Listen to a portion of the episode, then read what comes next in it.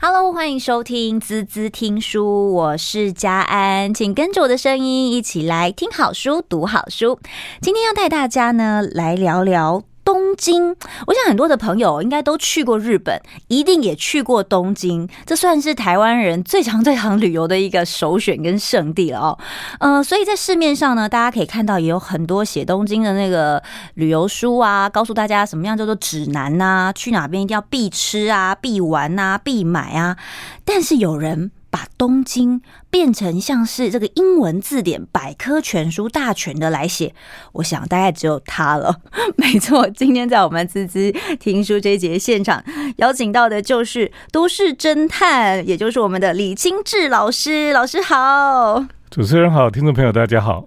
好，老师，你这一次这个东京未来派还分成了上下两集，因为一个叫做 A to M，然后一个是 N to Z。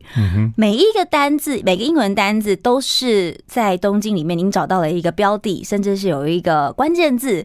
这关键字呢，包含带大家更深度的、更用故事性的方式来旅游东京。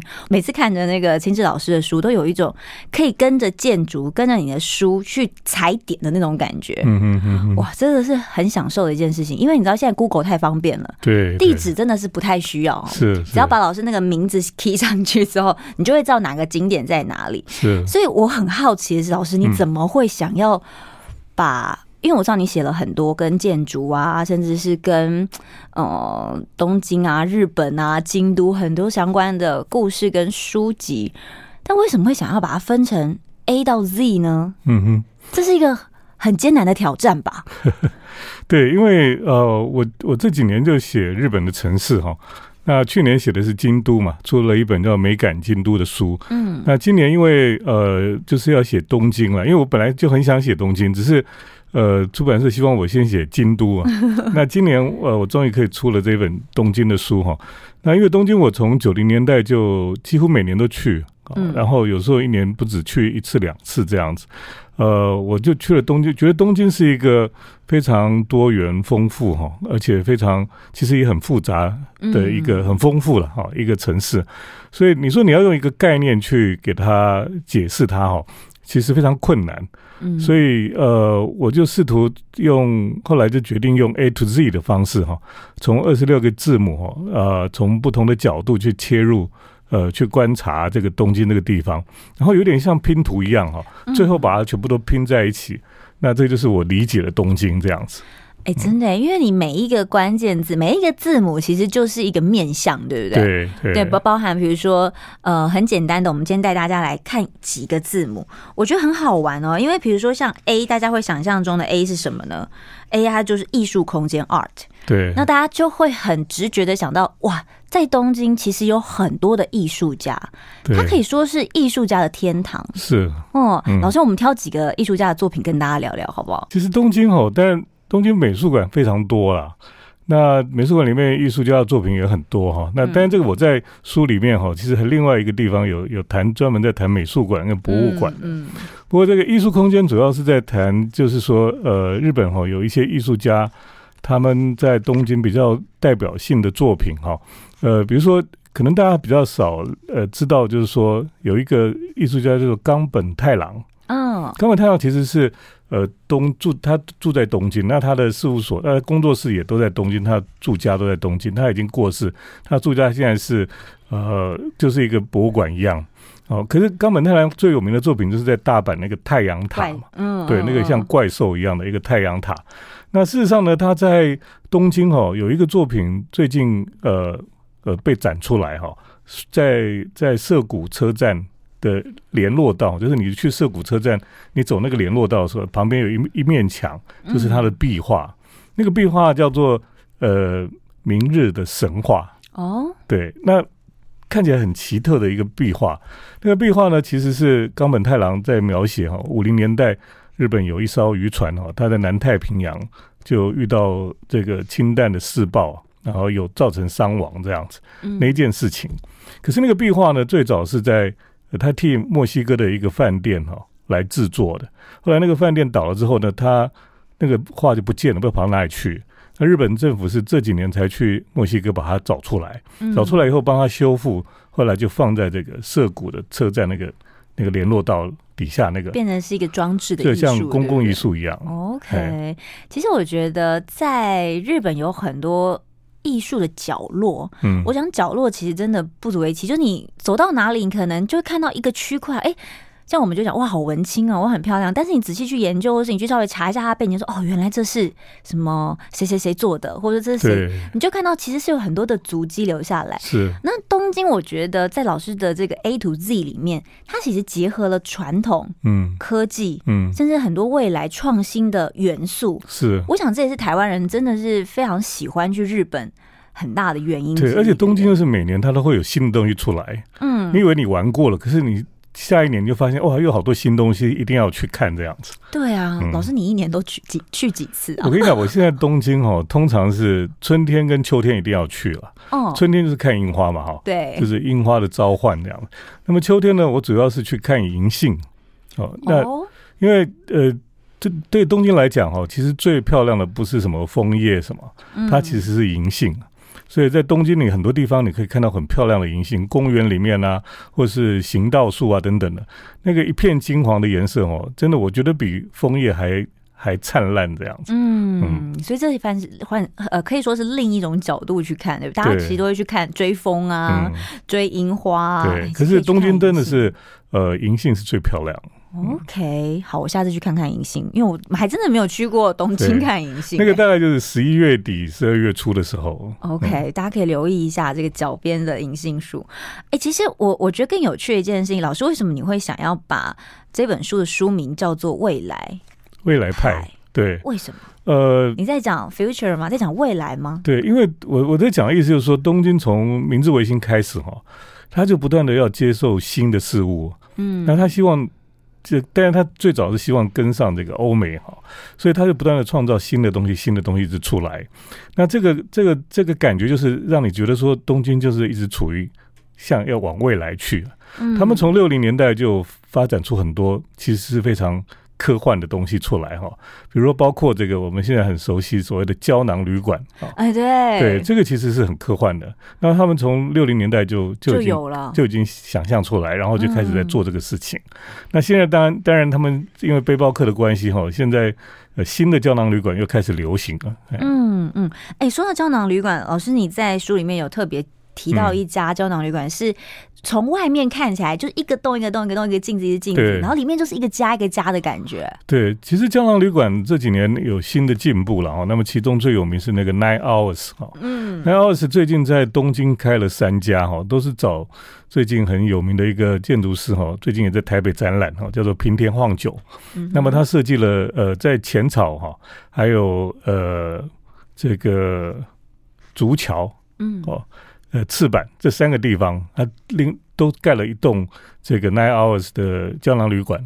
那其实这个胶囊旅馆现在已经很舒服了，嗯，呃，而且呢，不太像过去那种有一点像一整排停尸间这样。那现在其实是看起来是非常的舒服，而且科幻哦。对，现在那个科技感好强烈哦，对对对，感觉好像是在那个时空胶囊里面。对，那有有一家它其实是。不是整排这样放，它是有点交错，嗯，这样子被堆砌起来，所以住起来哈，好像每个人有自己不同的空间。那我我因为不晚上没有没有那么习惯住胶囊旅馆，所以我就是下午会去睡个午觉。哦、你知道胶囊旅馆是可以睡午觉，你就可以，休息三小时这样子，一个小时就可以。对，哦、一个小时我去才五百块日币而已，而且下午都没人啊。所以你就去跟他讲说你要一个小时的，他他就让你去住一个小时，你去体验一下。而且我觉得对对我们这个去自助旅行的人哈，走很累的时候呢，你去胶囊旅馆可以躺下来睡一下，这很舒服。哎、欸，真的哎，嗯，哎、欸，这这有点像我们去日本会说哦，我们要去个什么澡堂啊，对，去感觉他就哎、欸、没有，我们是去胶囊旅馆，对，哎，也不一定要住那里，可是可以体验一下。说到科技这件事情，其实我觉得。在你的书里面，我看到一个让我印象很深刻的，就是他们把代谢这件事情，嗯，放到了建筑上面。对，什么叫代谢？呃，新陈代谢的代谢，新陈代谢。对，嗯，因为六零年代哈，日本的建筑师他们就呃自己提出了一个叫新陈代谢派啊，嗯，哦，就是代谢派。那这个是在呃建筑历史里面哈，唯一一个是东方提出来的理论。哦，那其实就是日本提出来这样子，自己说的就对了。对，那因为就在建筑历史里面，就只有他们提出来东方的哦，其他没有别的人东方的被放在这个建筑历史里面，所以他在呃西方的建筑历史里面也是非常有名的一个一个理论的哈。嗯，那他的意思就是说，有点像生物一样哈，像那个珊瑚啊什么，它就是会自己会增长，然后它也会。又会自己会消消消灭消灭这样，对，嗯，所以你可能需要的时候呢，你就多，它自己会越来越长大。所以呃，他们就设计了所谓的像那种预铸的单元哈，那那个单元像积木一样，你可以一直给它堆砌起来，越来越多，越来越多。那你不需要的时候，就把一些拿掉这样子。所以那个玉柱城的一个单元一个单元哈，后来就缩小了，就变成像胶囊旅馆的胶囊一样。OK，那那个最有名的就是在。呃，银座的中银大楼哈，那栋大楼呢，到现在还在，那是黑川纪章建筑师设计的。嗯，呃，以前一直讲到要拆掉，可是现在还是保留下来，因为他们也很希望说这个可以变成建筑历史上很重要的一栋建筑了。嗯，呃，最近也有一些建筑迷去住那个房子，因为有 B&B 哈在出租其中的单元了。哦，那虽然那是很旧，可是就是有那个六零年代那种未来科幻感。我我觉得其实。因为老师的书里面其实有非常非常多的照片哦，嗯、老师每个介绍的景点，哎，照片都你自己照的吗？当然当然。哇，你摄影技术也非常的好，嗯、真的是照片非常的写真。然后你会看到说，哎，为什么会有人在六零年代就会盖这样的房子？嗯、对，真的会觉得很颠覆大家的想象。然后我们很不客气的说一句，就是，哎，这看起来很像废墟吗？嗯，有些东西就是看起来就是。就是混凝土，但是现在看起来就是很工业风的那种感觉。对，但在以前的人，他们怎么能够去理解？对，所以那个年代真的那个他们的想法是非常的前卫啊。哦，对，那前卫到呃，有一些到现在都还没有办法真正被接受啊。嗯，那所以像代谢派有一些房子到现在都被拆掉了，像是圣诞树，对不对？对对对，那个在上野公园旁边有一个代谢派的房也被拆掉。为什么你拍得到啊？因为我那时候拍的时候，它快要被拆了。OK，你保存了他的遗作。对，我其实对我很喜欢去就是拍这些快要消失的东西。嗯，你好像留下了他的一点足迹，因为曾经他们就在这个地方。存在着，而我们刚刚讲到的这个圣诞树旅馆，它真的很有趣，因为它的外形真的就长得跟圣诞树一样，嗯，然后一格一格的，然后就是旅旅馆这样子，一间一间的样子，然后它真的，它，然后如果它还在，真的是蛮想在圣诞节的时候去住一下，很应景哎、欸，是，好，我我觉得其实在日本有很多的元素，其实都蛮吸引大家的哦，像是呃，我们刚刚讲到的。代谢牌或者是这种很特别的建筑，其实日本人也很爱书店，对不对？对，在日本的这种独立书店，从很早以前就开始了。嗯，像松浦弥太郎，对，他们就是用这样经营书店的方式，去推广这个阅读的习惯。嗯，我想松浦弥太郎是日本一个非常呃独特的人物了哦，嗯、因为日本就是他们以前就是一直都是。希望就是毕业，然后就进到会社，然后就一直工作这样。可是松浦松浦弥太郎应该是一个比较崇尚自由的人，嗯，他就希望说成为一个比较自由自在的人。那他怎么怎么自己朝着他理想前进？就是他想开书店这样，嗯，而且他最早是呃等于是选书的二手书店。那二手书成本低，而且呢，他选书有他自己的风格，他的眼光很好。对，那他最早当然是有一台那个。那种箱型，子对，在卖书。后来他就在中目黑就开了一家乳牛书店。嗯，那现在这个书店还在了。现在书店应该都变观光景点了吧？对，观光景点。松浦弥太郎的书已经出到，你知道，那个书台湾的书店大概有一整排都是他的书了。那他门口本来是有放一只乳牛，那这最近我去都没看到。然后问那个店员，他说已经拿去修了。哦 你是说那个电牛？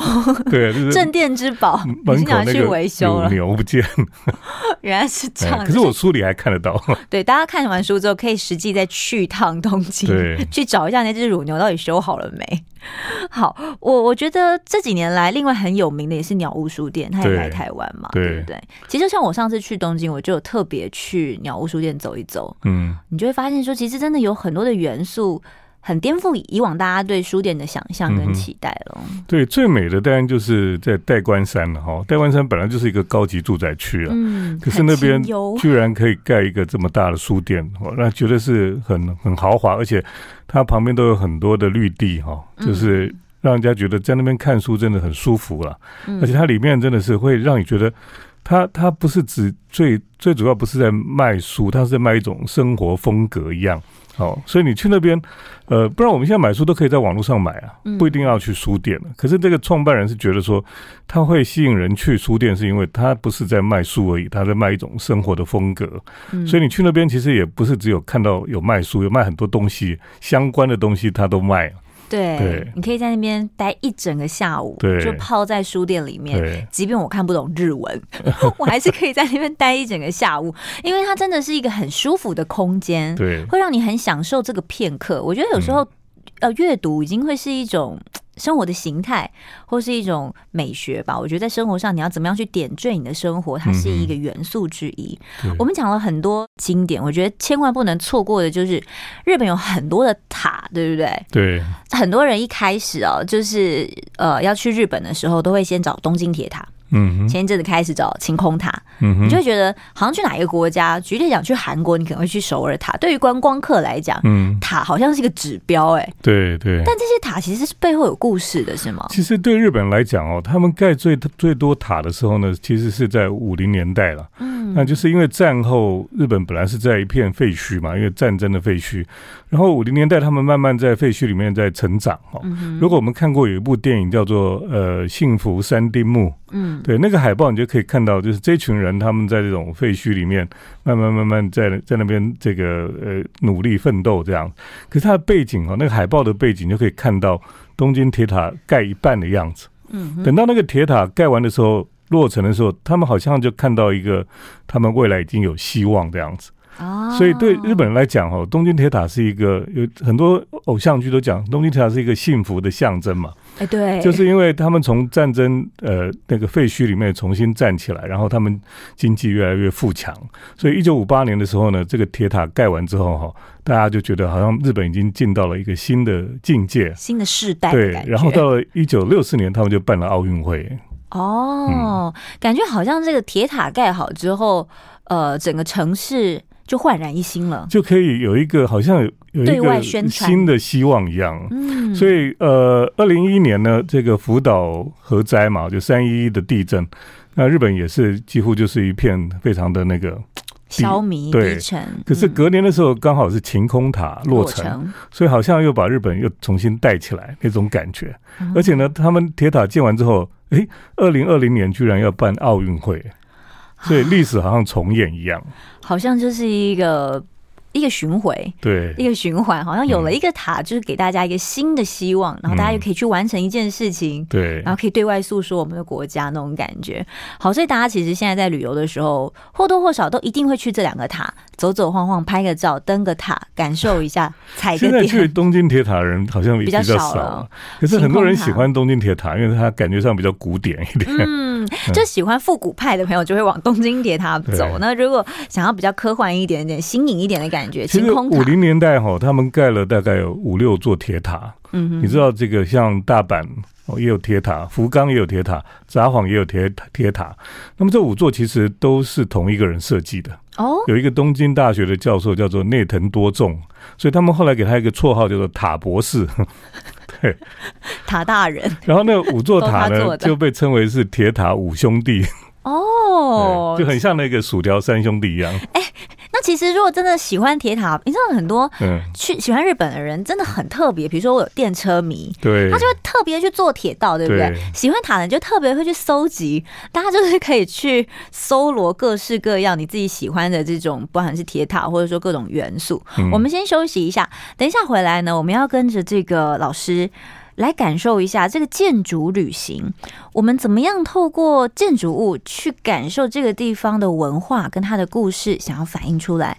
那在每个建筑物上面，呃，建筑师或者是艺术家，他又怎么样用光影来呈现？我们马上回来。Hello，欢迎回来，滋滋听书，我是佳安，很开心哦。今天在我们这一集呢，跟大家来聊聊东京未来派，有分一跟二哦，因为呢，我们用 A 到 Z。用二十六到二十八个关键字，深度的不同的角度来看东京这个城市。在我们的这节现场，就是我们都市侦探李清志老师。老师好。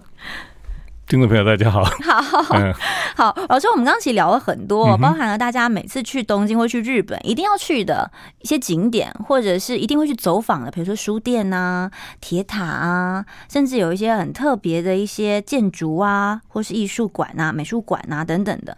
其实我很好奇的就是。在东京这个地方，其实很多的艺术家或是建筑家，他们会特别用光影来呈现。我觉得这是一个很特别的方式。对，我觉得，当然这个东京的建筑太多了，然后要看的东西也很多。那么，呃，大概日本有名的建筑师哈，在东京都有他的作品哈。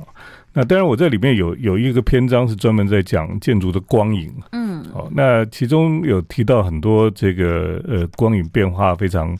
戏戏剧性的一些一些这个建筑物哈，那么其中有一个可能大家比较不知道，就是在其实，在元素有一间教会哈，叫元素教会了。嗯，那这个教堂呢，其实非常的漂亮哈，有人甚至把它称作是新新的光之教会了。嗯哼，因为我们知道在大阪安藤忠雄有一个教堂叫做光的教堂嘛哈。对。那很多人就把这个原宿教会称作新的光的教堂。因为它的造型很特别，然后屋顶的形状有点像波浪状一样，然后中间会有相隔，会有有天窗，有光线下来，所以在那个教堂哦，但里面是非常的时髦的感觉了。然后再加上光线呢，呃，就那个整个教堂就觉得呃非常特别。那你你可以去那个教堂，是它每个礼拜有有一天的中午是开放的，嗯，你可以走到里面去，很安静，然后它会有管风琴的演奏。哦，它就是让这个上班族中午有地方可以去安静一下，哦，对，去那边静心一下，对。然后我觉得很棒的一个空间，是因为其实很多的建筑运用光影下去之后。它会呈现出另一种风貌。其实我觉得这是建筑师在在操作的时候，或是在传达一些讯息的时候，很巧妙的地方。像是另外还有一个，嗯，粉红色的城市浪漫，嗯，我我觉得很有趣。他把整个在银座，对不对？对，那个是呃伊东丰雄哈，哦，他之前设计的一个 Migimoto 的旗舰店二店的哈。它外面就是粉粉的，然后也是一块一块一块，而且它的开窗就是跟我们那个开方形的窗不一样，它就是很不规则的开窗。我很好奇那个窗户要怎么做？对，因为它的它的工法是不一样的。像我们平常就是钢筋混凝土，它是钢板夹混凝土，哦，所以它可以做出那种很奇特的开口。嗯嗯，那它最上面，平常我们去，当然它 Mikimoto 是卖珍珠嘛哈，可是它的楼上哈最顶层是有一个餐厅啊。那那个餐厅其实中午去吃饭很不错，因为它那个光影变化很多，就是我其实很好奇，坐在里面吃饭会不会有点刺眼？呃，不会，因为它光会从四面八方。对，它有开窗不太一样，可是因为它还有还有帘幕，还有那个薄纱一样的帘子，嗯，所以光影进来其实是非常的优雅。嗯嗯，那你中午去那边吃饭，你就觉得，而且他们这种高级餐厅哈，中午都都有比较便宜的套餐。嗯，真的 哈，因为他怕你晚上的晚上去，通常价钱都很贵，对，所以大家就想要用中午用商业套餐的感觉，可是还是觉得那个整个氛围是很好的。哦，因为整个，我觉得你整个在里面用餐的感觉，可以感受到整个建筑的气息哦。对，哇，这个我我发现日本人很喜欢动动，对不对？是吗？很喜欢圈圈啊、点点啊、嗯、洞洞啊，他们就是希望有一些跟不一样的突破这样子。嗯，所以就会显得我们不讲突兀，它其实很新潮，尤其是矗立在整个城市里面的时候。就像呃，老师里面其实有在讲到古怪的，所谓的古怪的，就是嗯、呃，它的整个建筑的形态让大家很有一种嗯。就是比较怪异的，像是有一个很可爱的红球，对，它怎么来的？那个是在呃惠比寿附近哈。其实你如果坐三手线 JR 三手线，有时候其实看得到了，只是一般人没有注意到。它在旁边，呃，就在惠比寿广场的对面那一边哈。那它就是一个非常巨大的红色的球一样，嗯，那你远远看就说怎么会有一颗红球在那个地方哈？那他其实你走近一看才发现，居然是一个驾训班的办公室，好冲突哦。对，因为可是那个驾训班，因为它的名字跟旭日有关系啊，嗯，所以因为日本人就喜欢旭日哈，就是太阳出来一个红球一样，所以它就有非常有巨大的红球。那么我在书里面有拍一张照片，非常红的大球哈，那是我早上大概七点多去拍的。哦，那那个时候呢？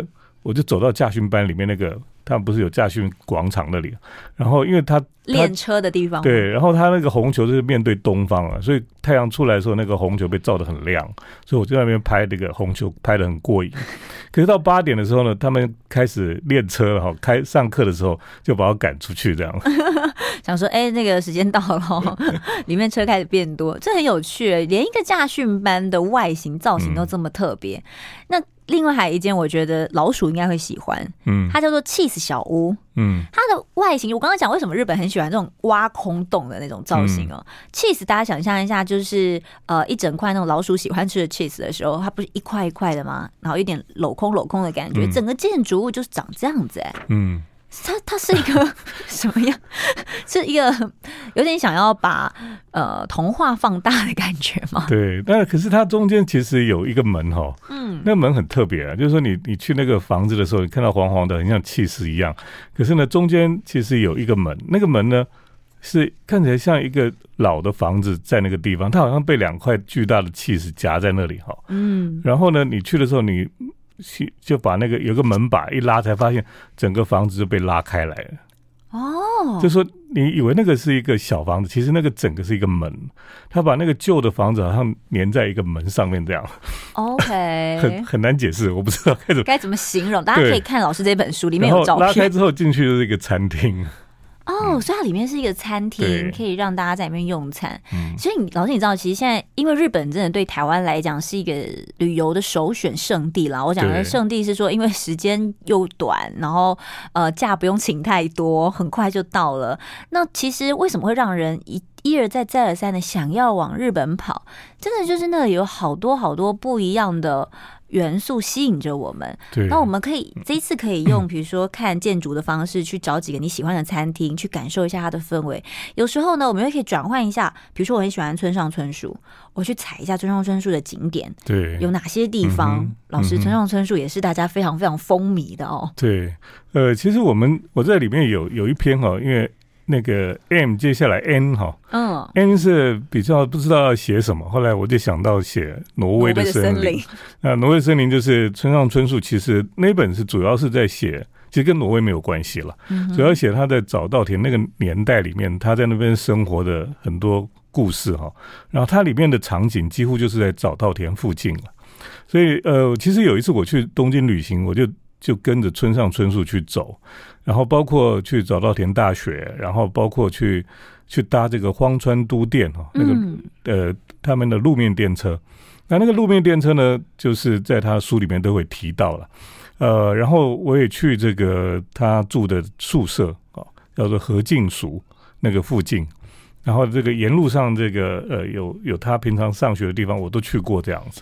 哎，那好清幽哦，老师，你那照片拍起来好舒服。对，其实那个地方就是有一部分是学区了哈，然后有一部分就是他的就往一个山坡上走，就是到他的住的宿舍那个地方。嗯，然后他他以前在书里面也提到说，他以前他们那个他其实一九六八年进呃早稻田大学那一年刚好是学生运动非常激烈的年代，所以几乎没有上课。嗯，都在混这样子，原来是这样子。对，然后他们就是因为课都没办法上，那学生都占据这个学校的礼堂啊等等的，所以后来呢，他就他们就常常喝酒啊，然后大家学生聊东西，晚上呢喝醉了就把那个抗议的标语牌哈都拿来定一定，变成一个简单的担架这样子，然后抬着这个醉倒的那个同学回宿舍，会经过一个小小山坡这样子，然后那个坡上面呢。呃，村上春树有一次他自己醉倒，然后同学帮他抬，抬到一半，那个担架因为太烂了，就就整个崩解掉，然后就掉在地上，撞在那个斜坡上这样。嗯，对，所以那个每一个你在书里面看到的东西，你都可以到现场去感受。对，哇，哎呀，我好喜欢你拍一张照片，就是村上春树的电车。嗯哼，因为他那个整个旁边虽然好像是建筑物，但是它整个绿油油的那种。对，那是在春天了。春天的时候，呃，因为这个这个荒川都电哈，呃，他们英文的名字叫做这个 Tokyo Sakura Train，哦，就是它其实因为它沿路可以看到很多的樱花了。其实我今年呃春天去，我还拍到的就是电车经过一整片樱花的那种那种照片。那它沿路哈，你其实可以去很多地方看樱花，包括这个呃飞鸟山公园啊，嗯、或是面影桥附近都很多很多的樱花、啊。嗯，所以呃，我其实很喜欢搭这个电车，因为它很慢。OK，对，在东京都是真的很观光型的电车，对，因为你是上班族的电车，平常都会觉得在东京很紧张嘛，嗯，然后我就会有一天去坐这个电车，然后让大家心情可以放缓一点，对，而且他那个电车都是学生啊、老人啊，要不然就是有时候会有一批人哈、哦，穿黑色衣服会去坐那个车子，哦，他们是？他们是要去扫墓的，哎，对，他会经过有一个墓园叫杂司古陵园。那么那里面哈，其实我也常常去，是因为它里面葬了很多有名的文学家，嗯，像夏目漱石啊、小泉八云啊，这个全镜花什么都葬在那个地方。不过因为那个墓园很大，所以你你都必须要先去办公室哈，拿一张地图，地图上面就会有把那些导览吗？对，他就把有名的人的坟墓在那里标出来，那你就可以按图索骥去找。哦，这个好酷哦！哎、啊，我发现日本人的墓园其实弄得很开放，嗯、而且很明亮。嗯，我所谓的明亮的意思是说，它不像大家对于墓园的想象。当然，近年来台湾也有一些在改变了，嗯、但是大家以前对于墓园的蒙阿波啊，会有点害怕阴森，对不对？但其实竟然可以变成一个观光的，我们讲景点，应该也不为过了哦。对，其实日本呃东京市区有很多老的墓园了、啊。像我刚刚讲这个杂司古陵园，还有古中陵园哈，另外还有青山陵园。其实这几个地方，就是因为他们当年就觉得说要把它迁走很麻烦，那不如把它公园化，就直接融合在我们的生活。他们就让它，它就种很多樱花，然后让这个地方不会觉得很让人家觉得很恐怖这样子。嗯，所以你如果春天去哈，特别是去古中陵园了，那人山人海，大家都好像很开心，都没有人觉得很可怕。嗯，因为那个樱花太漂亮了，你已经完全享受在那个自然的美景当中。就当你经过的时候，你就觉哦，感受一下他们在地人的一种。而且我跟你讲哦，其实墓园的樱花特别美。为什么？他们那些樱花都是被被维护的很好，而且年代都蛮久的。嗯，他们说东京人自己票选最棒的赏樱地方是青山陵园，那边真的是有一个樱花的隧道，很漂亮。嗯嗯，所以大家要赏樱。先去青山陵园走一走，对就可以。而且我觉得去去墓园赏樱花，会让你对人生有更多的这个醒思了。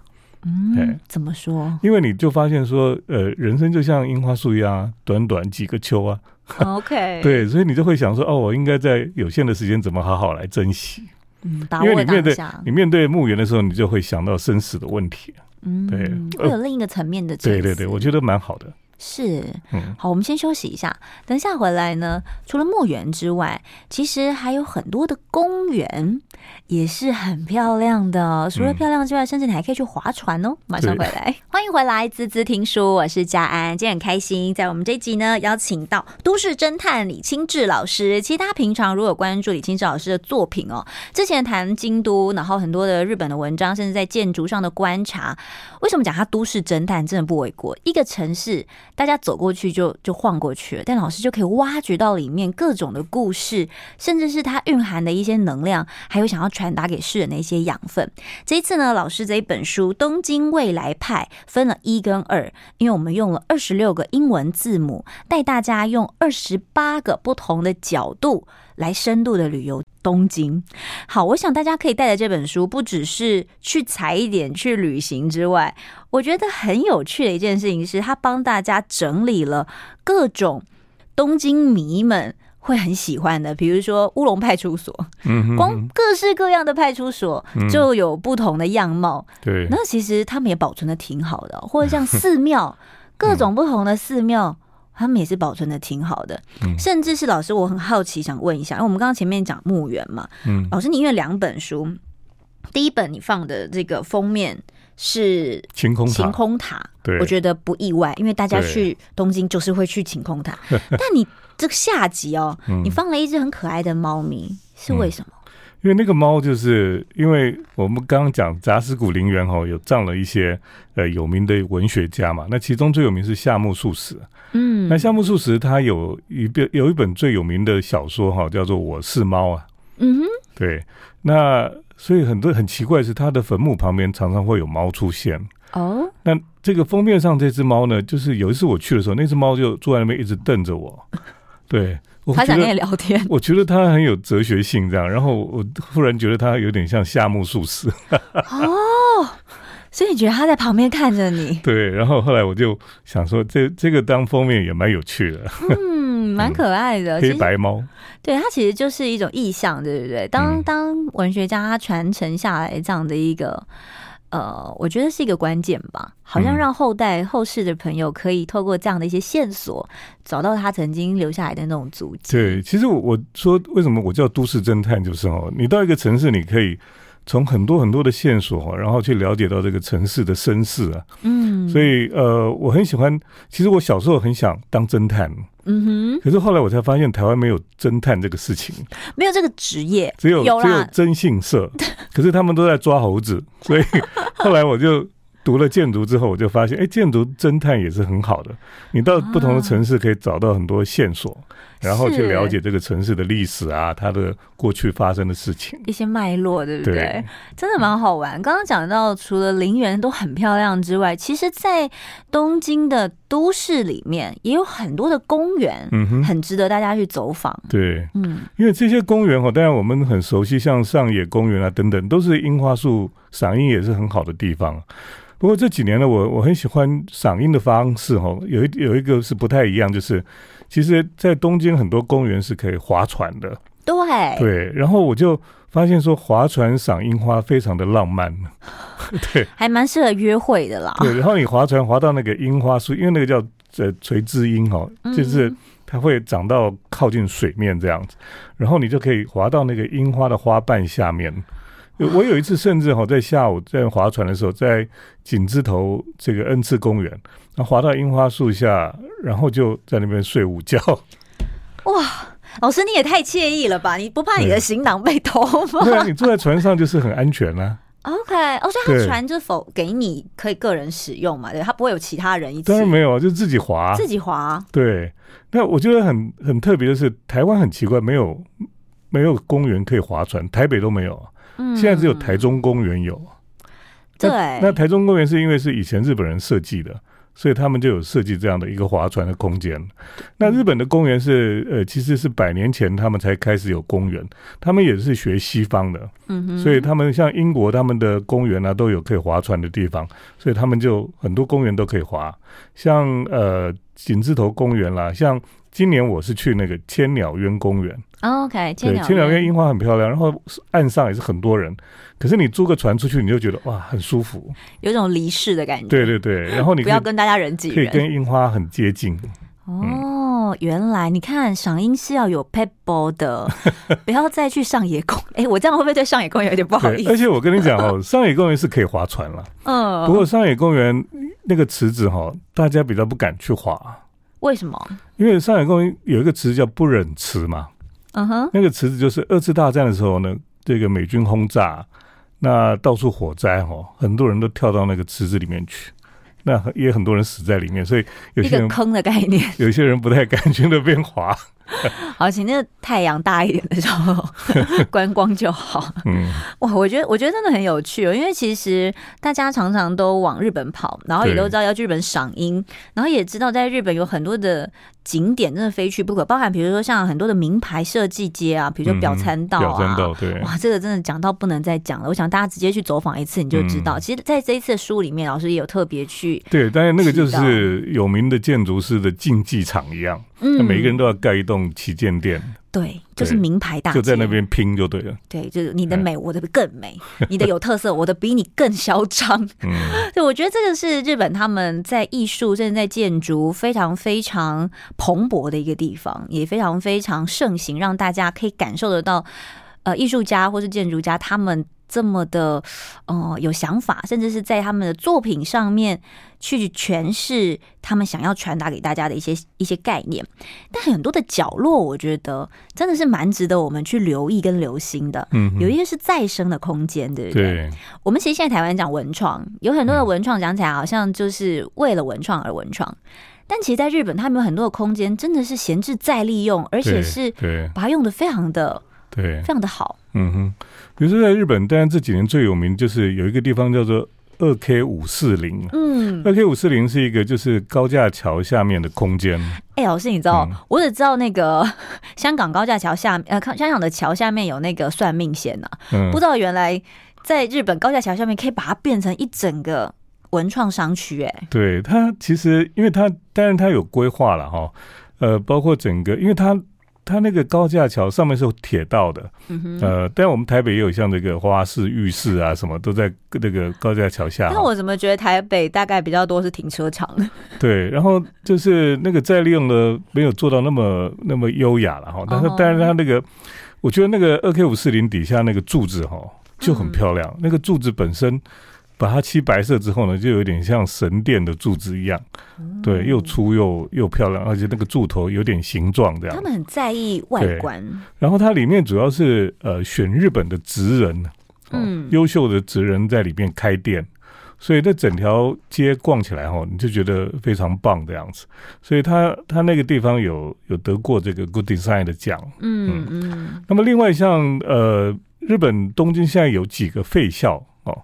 废校改成这个呃艺术中心的也有哦，因为日本他们现在遭遇的情况跟我们台湾有点类似啊，少子化，对，少子化，就是很多地方真的连连小孩都没有了哦，所以他那里的学校就就真的把它废掉。嗯，可是废掉以后到底要做什么呢？这个是其实台湾现在有很大的问题在想这个事情。嗯，呃，到底废校要做什么？然后他们就把它那那个这个那个地方就把它改成一个艺术家可以创。创作的地方了，变成一个美术馆，对，就是可以展览、可以创作的一个空间了。嗯哼，对，我觉得他们就很很厉害的去去转化这些空间，然后让这些空间变得会让人想来。对对，会让人觉得，哎，这地方好像有他以前的故事。然后，因为你会知道说，因为少子化，然后因为空间闲置，然后所以他们想着要怎么样去再利用它。对，通常再利用，你会觉得比较有意思。嗯，不是只是就是一个新的建筑，它还有过去历史的痕迹。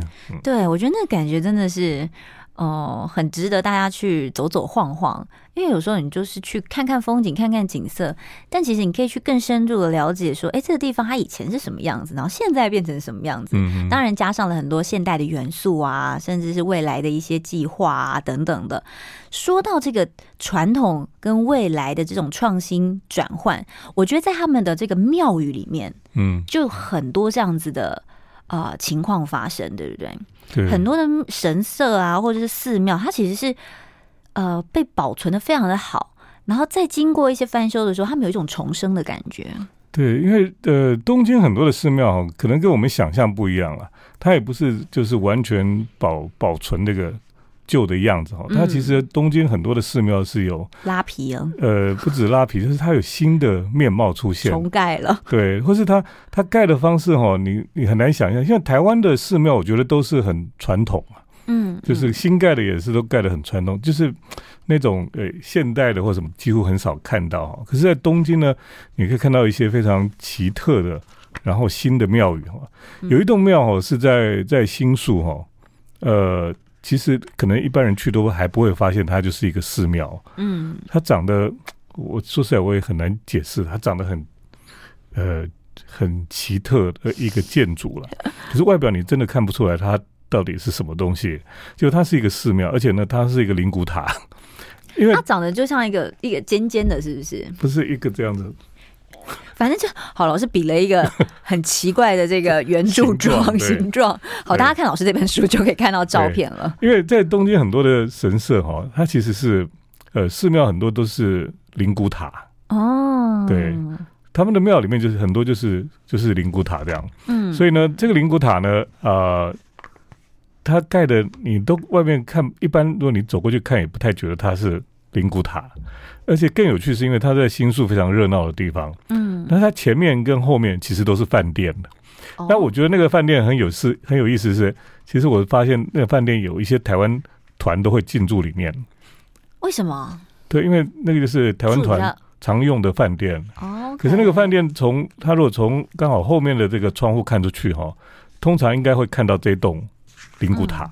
可是我想很多人不知道，就是它的外形，你完全无法想象它就是一个灵骨塔。我觉得很好玩的是，就是呃，两栋是人住的，的塔，然后中间夹着。夹着一栋是哎，死人住的，住的 然后大家还住的一起住的很开心。哎，你不能这样子啊！我们就是都曾经在这个地球上生活。对对对对，我其实觉得哈，为什么都市里有墓园或者灵骨塔，其实不用觉得很害怕，就是这些地方就是过去住在这个城市里面的人，他们只是搬到那边去住而已。嗯嗯。对，那我们是住现在住在这里的人，为什么我们我们那么怕他？觉得他一定会害我们？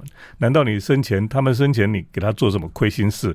所以你怕他会来害你吗？对啊，有时候到底担心什么呢？对，好，我们讲到这个住这件事情哦，我觉得最后一点时间想要再跟老师聊聊。其实，在你这本书的光书名，我觉得就很有趣了，嗯、因为它叫做《东京未来派》。嗯，所以未来派，其实，在书里面您用了各种的角度，从过去、现在、未来来讲的话，有不同的样貌去呈现出东京这个城市。嗯、我想大家其实对于住这件事情都食衣住行嘛，它其实是非常非常重要，也是非常常在意。尤其是以建筑学家来讲，嗯，我们会在意的是我住的地方舒不舒适，呃，我的建筑外观，我家的外貌给人家是什么样的感觉。在东京，他们对于住宅未来的想象跟期待，其实慢慢的也正在落实了，对，对不对？所以你到东京可以找到一些很奇特的住宅啊，嗯，对，那这个长得好奇妙，都是椭圆形。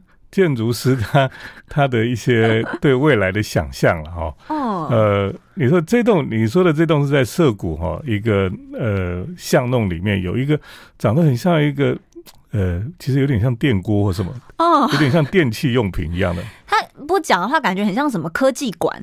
就我们台湾人在看，外面好像没什么窗户哈。它其实 F F R P 做的哦，对，那它主要的采光跟通风都从屋顶有一个洞进去啊。对，哎，很特别。白色的一个建筑物，那那个就是说，他他在想说，未来如果是用不同的材料哈，嗯，呃，构造方式去做的话，可能可以有这种住宅出现。不过那个房子哈，外边有拉那个铁栏杆，嗯，为什么呢？因为每个人去哈都很想悄悄看那个墙壁。那、啊、你知道那个 FRP 如果敲敲底会凹进去，不是里面的人会觉得很吵吧？啊，会有回音啊，轰轰轰这样。对，一定每天有人经过都会敲敲敲，大家一定很，所以他就不让人家靠近摸他的墙壁这样子。哦，还蛮特别的。嗯、你看，这已经变成一个景点，人家的家，一般人不知道啦。因为对，所以我就说，为什么说要跟着都市侦探的这个脚步去走访一趟东京哦？嗯、因为你真的会看到我们平常有别于往我们平常对东京的一些想象跟期待。另外还有一个天命反转住宅，它非常非常的缤纷呢。对，好 colorful。他其实是一个艺术家哈，他后来在他他唯一盖了一个房子，而且它长得很像什么？大家想象一下，我们带孩子去玩那个钻洞，然后球池有没有？游乐游乐园、游乐场、游乐器，钻来钻去那种感觉。它的外形就长得几乎是一模一样，很多颜色了。嗯，那它其实很多很像积木一样哦，就是说你要住那个房子，你可以买各种你需要的东西，比如说它有很多单元。比如说有一个书房，一个卫浴或一个什么东西，然后它中间有个主要的轴哦，你买你需要的单元，然后装上去，装上去，装上去这样子。所以它是组合式的。对，不过这个人你看天那个名字叫做“天命反转公寓”，对对？天命反转的意思，天命就是命运啊，就是会反转你的命运。哦。他意思就是说，你住在这边，你的命运会会反转这样。因为他以前盖过一个呃公园，叫天命反转公园，在岐阜县。嗯哼，里面很超现实。他意思是说，你去绕一绕之后，你的命运就会改。然后我进去绕了好几圈，不晓得变变好还是变不好。哎，老师，这样要算一下，嗯、因为你可能你知道绕一圈是好，绕一圈。然后这个这个艺术家很奇特，因为他后来哈，我就去他的那个天命反转公园的办公室买了一本要买他的书啊。嗯，我就跟他讲说我要买他的书，我想了解他的想法是什么。结果那个店员就拿一卷卫生纸给我，就是你在。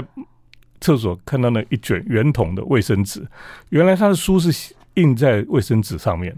天哪！所以那卷卫生纸我后来拿回家，不晓得该不该用，就是 上面都是字。这这真的假的？真的？它是量产吗？对啊。哦，所以他的书是卷筒卫生纸。你知道这个人是很奇特的。哦。那他盖那个天天命反转公寓哈，其实就是说他为什么那么多颜色，而且它里面是。地板都是高高低低的。Uh. 他说人要要不断的受到刺激，他才不会，他才会进步，会会进化这样。嗯，所以我们有一次进去里面参观，因为有一个有一个太太让我们进去参观。后来我们出去的时候呢，那个太太说哈，偷偷跟我讲说这里很不好住，因为你每天可能走一走，不小心跌倒。对，我觉得老人可能会摔死。太不友善了。它是适合就是年轻朋友去那边刺激一下脑波。对，我觉得那个是当然是很实验性的住宅。嗯嗯。另外还有一个很悠闲，我自己很喜欢，就是水族箱的森林屋。哎，我觉得坐在这里感觉好疗愈哦。然后整个是透明的，但好像可能我是比较不切实际，因为这个玻璃做的，应该蛮热的。对，这个房子是因为比较比较年轻的呃建筑师叫藤本壮介啊。哦。那这个建筑师很有趣，因为他以前都来过台湾了。然后他之前哈他在涩谷也盖了一个房子，就是一个房子一个房子叠起来那种那种住宅。嗯。他就是因为他在南部看到台湾不是。很多的房子上面有鸽舍吗？嗯，有违章建筑这样的哈。OK，所以他就得到灵感，回去就盖那个房子啊。对，原来他是因为这样子。对，但后来他盖这个玻璃屋是另外又盖这个玻璃屋。这个玻璃他们有个名字叫 House N A 了哈，就是他给他取一个名字。结果有一次他来台湾的时候呢，我有我刚好有遇到他，我还问他说：“真的住在这个玻璃屋里面的人很开心吗？他会不会很不自在？”他说：“他们就是一对夫妻住在里面。”很透明这样子，他说，但是它里面你可以外面可以看到里面的马桶、呃浴缸都看得到哦。嗯，可是但是它没有帘子吧？它有帘子啦。哦，可是他平常打开的时候就是整个是透明通透这样子。对，他就说这对夫妻住得很自在啊，可是邻居比较不自在。每天好像在看真人实境秀的感觉。东京他们有很多创意的元素，对，其实落实了在他们的建筑、他们的生活，甚至他们呃整个城市里面各个角落。大家可以跟着老师这一本《东京未来派》去走访不同的景点，有你喜欢的电车，有你喜欢的建筑，甚至是有你喜欢的一些小角落，像是呃像警察局啊，或者是跟着艺术家啊、美术馆啊，好多好多好多。大家可以先上网搜寻《东京未来派》。当做你下一次旅游再去东京的时候，不要再走以前的景点了，我们可以换一条路线。今天非常感谢老师来到我们的现场喽，谢谢。老师，谢谢，拜拜。